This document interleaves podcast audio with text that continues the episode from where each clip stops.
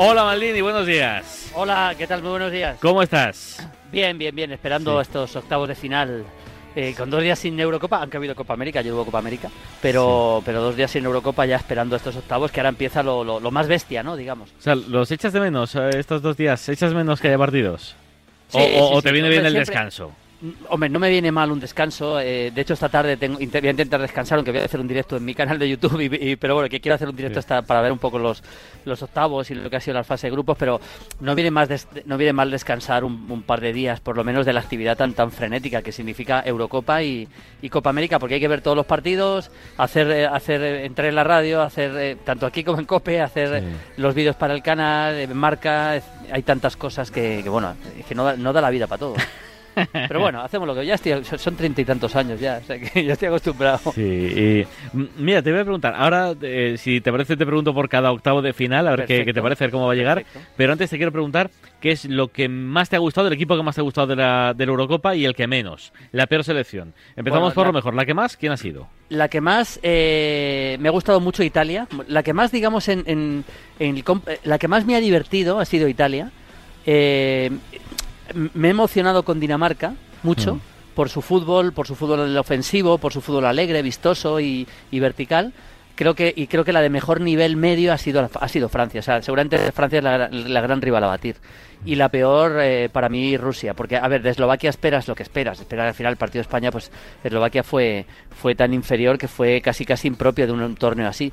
Pero Rusia ha sido muy decepcionante porque ya no solo ya no solo el baño que le pega en el último partido de Dinamarca, sino sobre todo la actitud del primer partido contra Bélgica, que van perdiendo 1-0 y el equipo ni se va arriba a presionar, casi como que estaba entregado desde el principio. Luego le ganó, luego ganó el segundo partido a Finlandia casi casi de milagro y, fue arrollado por, por Dinamarca. O sea, el fútbol ruso tiene un problema serio y, esta, esta Eurocopa lo ha dejado bien claro. Mm, a mí, a mí tampoco me, me, me ha gustado nada Turquía. Bueno, Turquía es verdad que ha sido decepcionante, también es verdad que el último partido con Suiza no estuvo mal no estuvo mal, llegó bastante al ataque, y, pero es verdad que ha sido decepcionante. Pero para mí, la mayor decepción de todas por la actitud, insisto, ha sido, ha sido Rusia. Porque hay equipos que, que no te esperas gran cosa, pero, pero de, Rusia yo me esperaba, me esperaba por lo menos un poco más. Si, si vamos a ver, eh, Julio, en los octavos de final, eh, viendo a la selección española, los dos primeros partidos y el segundo, ¿Qué temperatura tienes eh, corporal? ¿Tienes fiebre? Eh, ¿Somos favoritos? ¿Nos va a cepillar Croacia? Luego estamos contra Francia. ¿Qué, feeling tienes con España? Bueno, el feeling es eh, el feeling es ganar a Croacia, yo creo, en un partido muy competido y, caer con Francia en cuarto. Sería lo normal. digamos, viendo un poco el nivel de España y el nivel de Francia. Lo que pasa es que, sí, sí, hombre, sí, como es normal, Francia gana a Suiza, que yo creo que es, es algo que es lo lógico que pase. Lo que pasa es que esto es un juego y muchas veces la lógica no, no, no funciona siempre, pero yo creo que España a Croacia le debería ganar, eh, con bastantes dificultades, pero le debería ganar. Y, con Francia, pues me parece que eh, Francia es muy favorita. O sea, sería, para mí sería una sorpresa que España ganara a Francia, lo cual no quiere decir que sea imposible. Eso es un poco el feeling. Venga, a ver, sábado, 6 de la tarde, Gales, Dinamarca. Pues eh... Tú de Gales, Gales, no confiabas mucho, ¿eh? No, no confiaba mucho en Gales y, reconozco que me equivoqué, evidentemente, porque se metió con cuatro puntos. Es verdad que tuvo un buen partido con Turquía y, con Suiza sacó un empate de milagro, la verdad, de milagro. Pues fue muy superior Suiza el primer día. Luego ya perdió bien con Italia. A mí es que Dinamarca, a mí me parece favorito. Para mí me parece favorito Dinamarca, pero es un partido bastante, bastante parejo. A mí Dinamarca me ha gustado mucho. Dinamarca ha sido un equipo, ya digo, muy vertical. Ha sido uno de los equipos que más, que más ocasiones han generado. Tiene un medio centro como Hoiberg, el jugador del Tottenham, que siendo un medio defensivo ha dado tres pases de gol. Es una, es una barbaridad lo que ha hecho Dinamarca, ¿eh? jugando al ataque, eh, superando y, con el shock, a Bélgica. Y con el shock del primer partido. Y con el shock del primer partido, efectivamente, superando claramente a Bélgica en los primeros 30 minutos de aquel partido, que luego Bélgica remonta, pero acuérdate lo que hizo Dinamarca aquel día, a la mismísima Bélgica, y pegándole un baño tremendo a Rusia cambiando el dibujo, porque es una de las... Eh, hoy he escrito precisamente en Marca un, artículo sobre un decálogo de cosas que han pasado en la Eurocopa y una de ellas es el cambio de dibujo de varios equipos que casi todos le han funcionado, porque le funcionó a Dinamarca, empezó con defensa de 4, pasó a defensa de 3, quitó un centrocampista y, el equipo mejoró mucho llegando más por las bandas fue más vertical y luego cómo está Damsgaard, ¿no? A mí me parece que Dinamarca es, es favorita, ligeramente favorita, tampoco muy, muy favorita. ¿eh? Mañana a las 9, Italia-Austria. Bueno, eh, por supuesto muy favorita Italia. Italia es que lleva una racha de 21 partidos sin perder, 10 sin encajar gol. Y además esta racha no es casualidad. Es decir, Italia es un equipo que juega que juega al ataque y sobre todo, más que jugar al ataque, que eso es muy importante por supuesto, tiene una muy buena defensa como consecuencia de ello y también como consecuencia del nivel de Bonucci y de Chiellini, fundamentalmente, y de Donnarumma. Y sobre todo es un equipo que está, está pensado para dominar los partidos. O sea, tiene un centro del campo que quiere tener la pelota y dominar los partidos. Creo que representa muy bien, no tanto el estilo de jugador que era Mancini eh, mm. en algunos momentos, eh, o, de, o, de, técnico que ha sido en algunos momentos Mancini, pero sí representa muy bien sobre todo el, em, digamos, el, la, forma de manejar los partidos con la pelota que quiere Italia. ¿no? Eh, es un poco lo que ha sido España tantos años, ¿eh? Italia, un poquito más vertical. Austria me gustó, otro que ha cambiado el dibujo, otro que ha cambiado el dibujo, cambió a defensa de cuatro el último partido, le fue bien, metiendo a la de lateral izquierdo. Me gustó mucho Savitzer, tiene tres o cuatro jugadores que están bien, Schlager está bastante bien, un jugador muy defensivo pero de bastante nivel. Y, pero bueno, yo creo que Italia es, es muy, muy, muy favorita para ganar. El domingo a las seis Holanda, che, yo estoy contigo, ¿eh? Holanda, Chequia. Eh, es evidente que Holanda tiene más, pero también Chequia es un equipo que yo creo que no va a ser fácil Holanda ganarle a, Chequia. ¿eh? Yo creo que le va a ganar, pero no va a ser fácil. Holanda me está gustando bastante también. Tiene una de las revelaciones del campeonato como es Dumfries, el lateral derecho. Sí, dos goles lleva, ¿no? Lleva, sí, sí, lleva dos goles, pero además ha participado en, bastantes jugadas de ataque. De hecho, le hicieron incluso un penalti. Es, es, un, es un lateral que llega y llega, y yo creo que también representa un poco el, fútbol holandés. Vignaldum, que está con tres goles a un gran nivel también. Sigo pensando que le falta un gran delantero centro a Holanda. Es verdad que Viejo no está funcionando mal, es buen jugador, pero le falta un, un gran delantero centro pensando en poder ganar esta Eurocopa. Y, pero bueno, yo creo que Holanda debería pasar, pero seguramente el partido va a ser más más parejo de lo que de lo que nos podemos imaginar. Luego ya sabes que Holanda se pone 2-0 en el minuto 30 y puede acabar goleando, esto es fútbol, pero en principio veo a Holanda ganando, pero, pero en un partido algo más parejo de lo que parece. El primer partido gordo, gordo de octavos llega el domingo a las 9. Bélgica, Portugal. Bueno, este partido es, este partido es tremendo. Em, yo, a ver, Bélgica de medio campo hacia arriba es un equipo que me gusta mucho, me entusiasma. Es evidente que con De Bruyne buen nivel, Witzel ha mejorado eh, al equipo en el medio campo cuando ha entrado. Por supuesto, Lukaku está haciendo una, una Eurocopa muy buena como consecuencia de la gran temporada que ha hecho. Pero yo doy favorito a Portugal en este partido y me explico. O sea, creo que Portugal, yo vengo diciendo, para mí Portugal y Francia son las dos mejores selecciones de esta Eurocopa. Y Portugal es un equipo que que, digamos, tiene gran nivel en todas las líneas, cosa que no puede decir Bélgica, porque creo, creo que en defensa Bélgica es un equipo eh, bastante más vulnerable que muchos que tenemos todavía en la Eurocopa. Y, Portugal no, o sea, Portugal, lo que es ese centro de la defensa Pepe Rubén Díaz, más luego el medio campo, que veremos qué hace Fernando Santos, porque venía jugando a veces con dos pivotes defensivos, muy defensivos, yo creo que al final meterá un jugador más creativo al lado de Danilo, si finalmente juega Danilo, si se recupera de ese golpe del otro día, que imagino que sí, si no podrá entrar para la línea y luego y luego a partir de ahí pues el talento puro de jugadores como Bernardo Silva como Bruno Fernández por supuesto y encima la única incógnita que podíamos tener entre comillas, porque con Cristiano ya sabemos que suele rendir bien en la gran competición. Sí, sí, suele hacerlo, sí. Era, ya, pero era a, ver si Cristiano no, no, no, caza una racha, bueno, pero encima ha cazado una racha. Y, y,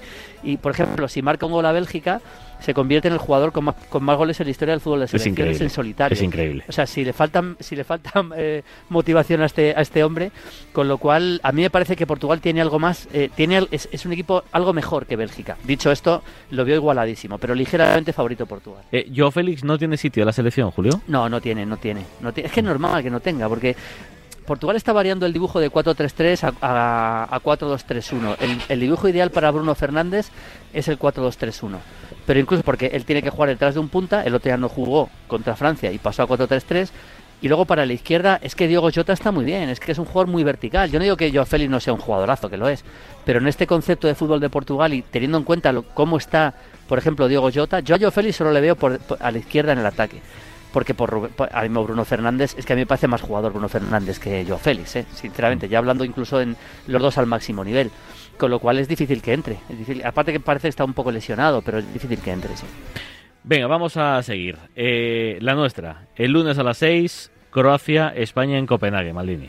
Bueno, ya sabemos que España es un poco un tiro al aire, en el, en el, en el buen sentido de la palabra, es decir, el día que le sale todo a España eh, pues te puede pintar la cara. Lo hizo contra Alemania, ese 6-0 en la cartuja. No olvidemos que, que, se lo haya hecho a Eslovaquia, pues puede pasar, pero se, lo hizo a Alemania. Pero, pero yo creo que a España le sigue faltando ese equilibrio en tres cuartos de campo. Es verdad que el otro día jugó muy bien ante un rival muy menor, pero, pero le falta yo creo que le falta ese equilibrio, pase interior. Por eso yo reclamo mucho a Tiago Alcántara, que finalmente no, no, no está jugando demasiado Y Croacia es un equipo que se defiende bien. Y luego tiene un Luka Modric en estado de gracia. Luka Modric es un jugador que te puede ganar un partido, como hizo el otro día contra Escocia. Dicho esto, contra Escocia hubo un momento en la segunda parte que Croacia sufrió. Al final acabó, digamos, decantando el partido en su favor porque tiene a Modric y marcó un gol espectacular. Tiene a un buen Perisic. Eh, no va a estar Lobren, pero no creo que sea una baja muy importante. Jugará Vida y Chaleta Char, que es un central de mucha envergadura. Guardiol jugará por la izquierda. Es un equipo bastante veterano.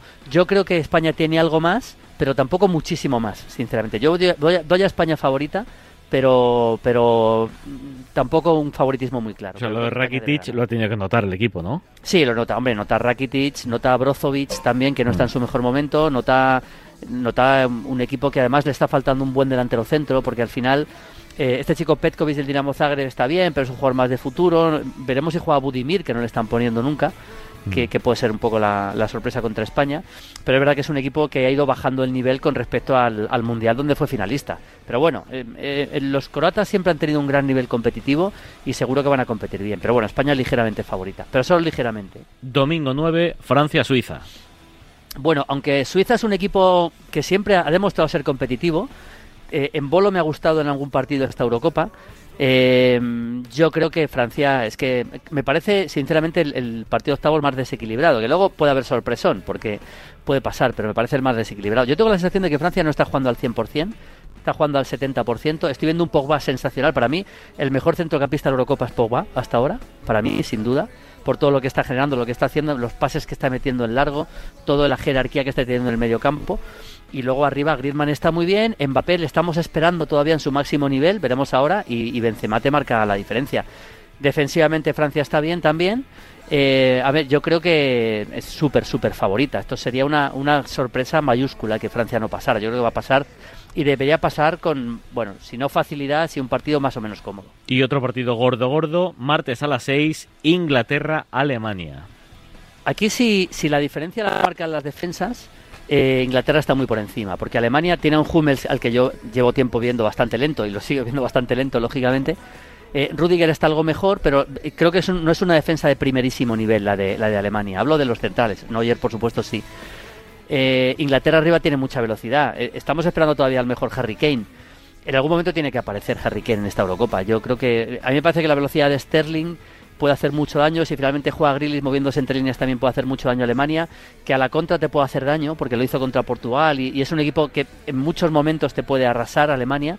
Pero veo, veo ligeramente por encima a Inglaterra, sinceramente. Y sin haberme entusiasmado de Inglaterra, pero bueno, este, este sí que es el partido más, más de pronóstico más, más complicado pero si tuviera que elegir, elegiría ligeramente Inglaterra para pasar. ¿Tú eres de los enamorados de Grealish? Sí, soy de los enamorados de Grealish, sí, lo, reconozco. A mí me, son jugadores que a mí son, jugadores que te, que te, pones a ver un partido para ver qué hacen, ¿no? O sea, cuando juega Grillis, el partido hay que verlo, porque, porque es un futbolista que, que, es delicioso verle cómo se mueve por el campo, cómo se desliza por el campo, la, la, la, calidad que tiene para hacer mejor a todo lo que tiene alrededor. Yo cuando no fue titular los dos primeros partidos, la verdad que alucinaba. Digo, ¿cómo puede ser? Porque en los últimos, en los dos partidos anteriores, amistosos había jugado a un nivel espectacular. Igual que Rashford, que está siendo suplente. Pero bueno, entre lo que le ha pasado a Mason Mount con el tema del COVID y, etcétera, yo creo que Grealish debería ser titular. Veremos si Southgate no...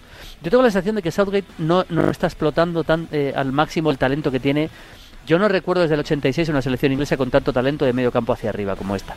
Y creo que Southgate no termina de explotarlo al 100%. Y ese talento al final en un partido así debería marcar un poco la diferencia. Y el último, el martes a las 9, para mí el partido más random, como dicen los modernos, o sea, el, bueno, el de peor nivel, Suecia-Ucrania.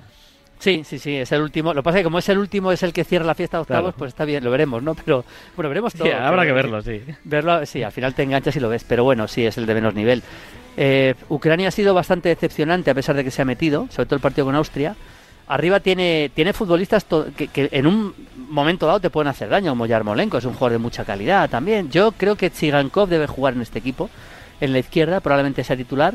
Y Suecia es un equipo que se ha defendido bien, fundamentalmente metiendo gente atrás, acumulando mucha gente atrás y con, y con un buen Olsen, que para mí ha sido el mejor portero hasta ahora del campeonato, el sueco. Y, y luego Forsberg está en racha y tiene a Isaac. Yo creo que tiene un poquito más Suecia. Yo daría a Suecia ligeramente favorita también, pero también un partido muy complicado, ¿no? Seguramente el partido más, como tú dices, el, menos atractivo de nombre. Luego igual sale un partido. Sí, claro, claro, eso no se sabe. 10-27, ahora antes en Canarias. Vamos con un segundito de publicidad y vamos con las preguntas que tú le haces a Julio Maldonado Maldini. 628 26 90 92. eres el crack. En Radio Marca.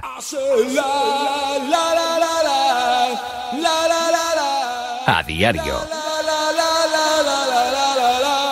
En Insparia, el grupo capilar de Cristiano Ronaldo ha llegado el momento de expandirse. Tenemos una nueva apertura en Marbella, más cinco clínicas en Portugal, que nos acercan a nuestros pacientes para ayudarles a recuperar su pelo de forma definitiva. Atrévete con el trasplante capilar. Llama ya al 900-696-020 o entra en insparia.es y pide tu consulta gratuita. Si me toca el bote del Eurojackpot de este viernes, exijo pasar a ser conocido como Iván el del Eurojackpot y que mi hija sea Marta la despreocupada y mi nieto Hugo el Sibarita y así con los que vengan, el bisnieto, el otro y el otro. Eurojackpot, el megasorteo europeo de la 11. Este viernes, por solo 2 euros, bote de 47 millones. Eurojackpot, millonario por los siglos de los siglos. 11. Juega responsablemente y solo si eres mayor de edad. Descubre un mundo de experiencias increíbles y de momentos inolvidables. En el que las emociones son únicas. Porque cuando vuelves a vivirlas, te emocionan como la primera vez. Portaventura World. Vuelve a emocionarte. Entradas más hotel desde 65 euros y un día en Ferrari Irán incluido. Consulta condiciones y medidas de prevención en viajes el corte inglés. Venga, hasta luego. Fíjate el vecino. Ha venido a la casa de la playa solo a instalarse la alarma. No me extraña, porque yo también he estado todos estos meses preocupada por tener la casa vacía. Pues voy a llamar yo también para ponerme una alarma. Confía en Securitas Direct. Ante un intento de robo o de ocupación, podemos verificar la intrusión y avisar a la policía en segundos. Securitas Direct, expertos en seguridad. Llámanos al 900-103-104 o calcula online en securitasdirect.es. En el último Marca Gaming Show, Florentino Fernández. Desde hace 25 años siempre me ha llamado la atención el hecho de un ordenador, de una pantalla, de jugar. Yo siempre he jugado mucho a videojuegos y cuando no había un internet potente, lo que hacíamos los colegas era quedar en casa y con un hub en red local nos conectábamos los ordenadores. O sea, tú imagínate la imagen de, toda de todos los amiguetes míos saliendo de su casa con, la- con, la, con el PC sobre mesa, ¿sabes? Debajo, Sí, del brazo, qué bueno. saliendo a las 5 de la mañana de ahí. no te pierdas el próximo Marca Gaming Show el sábado a las 12 y media del mediodía en Radio Marca y nuestros canales de Twitch, YouTube y Facebook Live.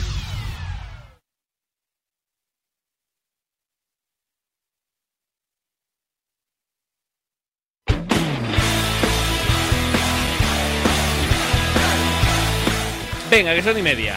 Las 10, las 9 en Canarias. Julio, estás ahí, ¿no? Aquí sigo, aquí sigo. Venga, Aquí y la gente también disparando a preguntas, preguntas, vamos allá. a Maldini. Para adelante. Buenos días, Maldini. Eh, ¿Qué pasa con Tonali? Ese que iba a ser el nuevo Pirlo. ¿Qué pasa? ¿Que no está jugando bien o no juega a tiempo? Gracias. Bueno, Tonali es un buen jugador, lo que pasa es que con el nivel que tiene la selección italiana, eh, bueno, la verdad que en el Milan le ha costado, eh, le ha costado bastante jugar, ha jugado muchos partidos, pero, pero le ha acabado costando bastante, no ha sido indiscutible. Está un pelín, un ligerísimamente estancado, pero yo confío en él todavía. Buenos días, Julio Maldonado. Hola. quería preguntar por el posible fichaje que dicen del chaval joven brasileño que quiere fichar el Atlético de Madrid o que tiene apalabrado, que se llama Marcos Paulo. ¿Dónde encajaría y si encajaría o si está para jugar en la Liga Española? Muchas gracias. Bueno, Marcos Paulo es un chico de Fluminense, es delantero, es un chico muy joven. Yo creo que todavía le queda un poquito, un poquito verde la, la Liga Española, ¿eh? El- un equipo como el Atlético de Madrid. O sea que de momento yo creo que si llega será para una cesión o para que juegue algunos minutos, pero no muchos. Buenos días, Maldini. Una pregunta. ¿Cómo ves a Perú en la Copa América? ¿Tiene posibilidades alguna o no? Buen día, campeón. Bueno, hombre, eh, no sé si el oyente se refiere a ganar la Copa América, pues eso evidentemente yo creo que no, aunque es el, el actual finalista, el último finalista. También es verdad que está jugando bien Perú, tiene buenos jugadores, está Tapia, este chico La Padula, que el otro día dio un gol y, mar- y marcó el otro, está funcionando bien. A mí Gareca me gusta como entrenador, no está sacando malos resultados, es verdad que perdió claramente con Brasil, pero luego ha tenido un par de resultados buenos, ganó a Colombia, empató con empató el otro día también con Ecuador, si no me equivoco, a dos, y yo creo que es un equipo que está progresando bastante Perú, sí. Buenos días, Radio Marca. Maldini, ¿a ti también te está sorprendiendo Paraguay o tú ya sabías que podía sorprender en esta Copa América? Bueno, Paraguay es un equipo que fundamentalmente tiene un gran nivel defensivo, eh, con centrales como Gustavo Gómez, sobre todo, que me, me gusta bastante, está jugando en Brasil, en Palmeiras. Y luego además tiene arriba, tiene los Romero y fundamentalmente Almirón. Almirón es- ayer ganó, por cierto, Paraguay a Chile 2-0. Eh, Almirón es un futbolista de mucha calidad. A mí me parece un equipo difícil de ganar. Un equipo muy competitivo Paraguay. No me está sorprendiendo tanto este nivel de Paraguay. Buenos días, Radio Marca. Maldini, me gustaría Hola. saber qué jugador ficharías tú en el Real Madrid. Muchas gracias. Así en general. Este, así en general. Venga, escúchame, yo, yo te echo un, un cable. No sé si te suena, Mbappé. Sí, por ejemplo, pues Mbappé, sí, fíjate. Hombre, yo creo que el Madrid tiene, eh, tampoco voy estoy descubriendo la pólvora, ¿no? Tiene dos objetivos que son Mbappé y Haaland. Yo creo que el Madrid es evidente que necesita un delantero centro para jugar al lado de Benzema, no quitar a Benzema, no quitemos a Benzema, que eso sería una locura.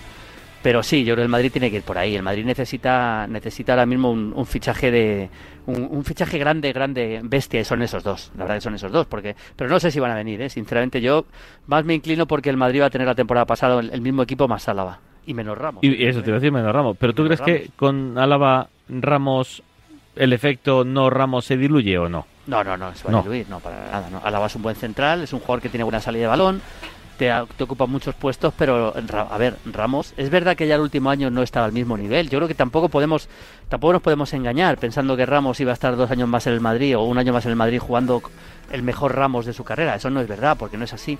Pero Ramos te- tiene, una influ- tiene una influencia en el Madrid muy importante. O sea, el Madrid, la, la marcha de Ramos para el Madrid es un problema serio para mí. O sea, hay que fichar o no. Bueno, ya, centrales. Sí. pues ya, ya tiene Álava. A ver, el Madrid tiene a Militao, que ha funcionado muy bien. Tiene a Barán, que veremos si se Bueno, va, es-. Y tiene a Nacho, que siempre es un buen recurso. Más Álava, tiene cuatro centrales. Yo creo que más o menos puede, puede funcionar ahí. Eh, pero vamos, que, que no es lo de la temporada pasada, ni mucho menos. Venga, más Buenas. Maldini. Pues yo te quería preguntar a ver si crees que el Valencia de José Bordalás podrá volver a acercarse a los puestos europeos y si crees que le van a cubrir las necesidades del equipo a Bordalás o le van a volver a hacer el mismo lío que a Javi. Gracias. No lo sé, el Valencia es un equipo que ya hemos visto en los últimos años eh, desde la nueva, digamos, dirección, ¿no? De, de los nuevos propietarios que, que más bien es lo contrario, ¿no? El equipo se está desarmando, ¿no? Eh, no, no hay mucha... No tengo la sensación de que a Bordal le van a traer un equipazo para meterse en Champions, sinceramente. Me parece un buen entrenador en su estilo, pero me parece un buen entrenador que, que suele garantizar resultados eh, en Bordalás. Y, y al nivel del equipo que va a tener, yo creo que por lo menos pelear por la zona europea tiene que hacerlo el Valencia. Buenos días, Maldini. Eh, Hola. Me gustaría tu opinión sobre qué crees que podrían hacer en estos momentos en la selección actual un tridente como Raúl de Tomás, Y Embarba. Gracias. Eh, No escucho al Eh, segundo. el. Ja- Javi, Javi Puado. Bueno, eh, a ver, eh, este, este señor debe ser del español. Sí, tiene toda la pinta. Eh, A ver, son buenos jugadores. A mí Puado em, creo que es un futbolista que puede llegar a la absoluta. Yo en la sub-21 me ha encantado. Raúl de Tomás, bueno, tendría nivel para jugar en, en algún partido de la selección. Es, no, no es, no es ninguna locura. Y en Barba es un jugador muy hábil, pero yo creo que los tres nivel selección ahora mismo, pues me parece que no. Sinceramente me parece que no. Sin- sin- Selección absoluta, vamos. Venga, la última pregunta, ¿algo más? Venga. Maldini, buenos días. Hola. Eh, ¿Qué pasa con Jadon Sancho? ¿Se sabe algo? ¿Qué ha pasado? Bueno, pues eh, de momento pasa que ha jugado 10 minutos en toda la Eurocopa. Eh, decisión de Saúde, no está lesionado ni nada. Es, es decir, no es un tema de lesión, es un tema de que Saúde prefiere a otros. Por eso decía yo antes que, que no está manejando bien tanto talento como tiene. A ver, Sterling suele jugar por la izquierda. Eh, ha habido varias. El otro día, por ejemplo, cuando, cuando no jugó Foden, que es el titular de, parece el titular de Inglaterra en la derecha, entró Saka, Bukayo Saka, que a mí me gusta Bukayo Saka, es un jugador con mucho desborde, que además recorre bien la banda que, y que además hace un buen trabajo defensivo por momentos. De hecho, la influencia que tuvo en todo el carril fue grande. Pero yo creo que Jadon Sancho tiene más que Saka. Puede jugar, a mí me parece de momento más jugador, pero bueno, algo le verá a Southgate que no sé qué es, sinceramente él sabrá, para no ponerle, ¿no? Eh, Julio, ¿cuál fue? ¿Tú te acuerdas del último partido que fuiste a un campo como hincha? Como hincha. o sea, no como periodista. O sea, bueno, como, más que como hincha, a verlo, ¿no? O sea, como, Sí. como aficionado, no como Sí. hincha. Bueno, no hinchaba por ningún equipo. Pues sí. Hombre, sí, si mi- lo, si lo tendrás. ¿Eh? No, no, te digo, me acuerdo perfectamente. Fue la final de Copa Barça a la vez, en el Calderón, porque mi, mi- yo- mi- mi suegro es muy del Barça, Ajá. mi cuñado también es muy del Barça, y vinieron a, a- a Madrid, les conseguí dos entradas y fuimos. Además viven en Vitoria, con lo cual lo tenían todo. Vinieron a Madrid. Bueno, em- empezó bien con, lo de Teo, ¿no? Empezó bien el tema. Sí, marcó un golazo, me acuerdo marcó un Sí. golazo Teo, ¿no? Fue sí, sí. Teo de falta, sí. Jugó de, de- jugó Marco Llorente de pivote y acabó ganando el Barça, creo que fue 3-1 con, Mm. Sí. con Messi, que estuvo muy bien. Sí, esa fue, de hecho, yo creo que es el último partido que se jugó en el Calderón, ese partido. Y fui, fui con la familia a ver el partido como simple aficionado a la grada y la verdad que me lo pasé muy bien. Sí, sí. ¿Y, y la mascarilla, cómo la llevas? ¿La mascarilla? Sí. Pues, pues ya te acostumbras. ¿Te acostumbras? Sí. Te acostumbras. Yo, afortunadamente, ahora parece que en exterior se puede... Sí, a partir de mañana. A partir de mañana. Pues mira, es es una alegría, porque por mucho que te acostumbres, al final, al final se hace pesado. Pero bueno, todo sea por la salud y por la salud, no solo, no solo la nuestra, sino la de los demás, ¿no? Porque aquí esto, esto es un tema colectivo, ¿no? Hay que, hay que mirar también por los demás, por supuesto. Así que bueno, en, en interiores seguiremos teniéndola. Ya sabes que yo soy Mr. Mr. PCR, porque si no me he hecho 150 PCR, no me he hecho ninguno, ¿eh? Desde, desde que volví a la liga. O sea que por, para ir a los partidos. Mr. PCR, eso que tienes bien. la nariz como, como el túnel Bueno, de Arganda, ¿no? Ya conozco a todo el mundo, ya cuando voy allí ya, ya me conocen todos, por supuesto. He quedado a comer incluso con los jefes de, de Megalab, que es la empresa donde, donde hacemos, nos hacemos los... Bueno, ya, esto ya es, son de la familia ya. Eh, por cierto, sin entrar en interioridades, ¿estás vacunado? Sí, sí, sí, me vacuné. Ah. Mira, me vacuné el día, exactamente el segundo día de Eurocopa, el, Gale, el día del Gales Suiza. Lo, lo digo porque me acuerdo que me vacuné por la mañana y llegué justo a ver el partido a casa. Me pusieron, fui a la- al Wanda, me pusieron la Janssen. Me Sí. dijo el chico que me la había puesto que, que, que solo era un pinchazo, que no tenía que volver. Y, y te conocía, te preguntaría algo sí, de fútbol y tal, ¿no? Maldini y tal, eh, tú vacúname. eh, eh, ¿Qué te parece el Madrid? eh? Y digo, bueno, vacúname y ahora hablamos. y, me, y, y me dijo que ese día seguramente, porque por lo visto yo no entiendo mucho, pero la Janssen, como solo es una, a lo mejor es un poco más fuerte, no sé. Me dijo que probablemente tendría un poquito de fiebre y un poquito de dolor de cabeza y efectivamente esa noche a las 7 de la mañana me desperté con fiebre y con dolor de cabeza y que me tomara medicina sin ningún problema, o sea que me tomé ibuprofeno, que se me pasó y tal, y. Al día siguiente un poquito cansado, también es verdad, de tanto trabajar. Claro, y, a, y, ya- y a los dos días ya como nuevo, perfecto. Eh, te, te hizo la coña de, ostras, vaya, vaya brazaco, igual se rompe la, la No, aguja. no, eso no me lo hizo, eso no, eso no me lo hizo. No, me dijo, hombre, qué, ¿qué, qué te parece la Eurocopa? Me preguntó por la Eurocopa, por el Madrid. Y, y nada, me pinchó y me fui para casa. Estoy, eh, después de, pin- por cierto, que magnífico la magnífica la, la organización. ¿eh? Yo Sí, de verdad que sí. lo puse lo puse en Twitter. O sea, de verdad que mi aplauso para, para los responsables, supongo que la Comunidad de Madrid, no- quien sea, pero es una, una organización perfecta. O sea, llegas allí, es- no hay ni cola, esperas tres minutos, te van si- te ponen donde tienes, te tienen que pinchar, o sea, perfecto. Y luego nos hicieron una pequeña reunión de cinco minutos para que estés cinco o diez minutos en el sitio, porque a lo mejor hay gente que le puede dar un pequeño Claro, mareo, puede sí. pasar. Y pa- para mantenerte 10 minutos allí, una vez pinchado, y nos explican eso, que te puede dar dolor de cabeza, que no sé qué, qué tal, que no nos preocupemos tal, y para casa. Qué bueno. ¿Tú no Pues te has mira, vacunado todavía? El martes. Pues el mira. martes me vacuno. Pues nada. Del nada, martes. Perfecto. ¿Ya verás como en, en el Wanda? No, me vacuno en el Infanta Leonor. Pues nada, seguro seguro que no va a haber ningún problema. Ya verás qué bien organizado que está. Vale, vale, no, sí, no tengo, yo estoy deseando, vamos, deseando, deseando con el brazo, deseando. Pero yo igual, yo igual sí rompo la aguja. No, no, es broma, es broma. ¿De, los, nervios? Eso es, sí, igual la pego un mordisco. nota, hombre. Eh, se nota un poquito cuando entra el líquido, notas un pelín ahí, bacalá. Bacalá. Bacalá. Hasta el viernes que viene, gracias Julio. Venga, Un luego, abrazo. chao. Julio Maldonado Maldini, este horario prime de los viernes, hablando de fútbol.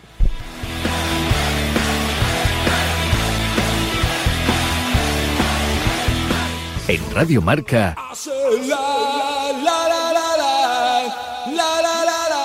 a diario.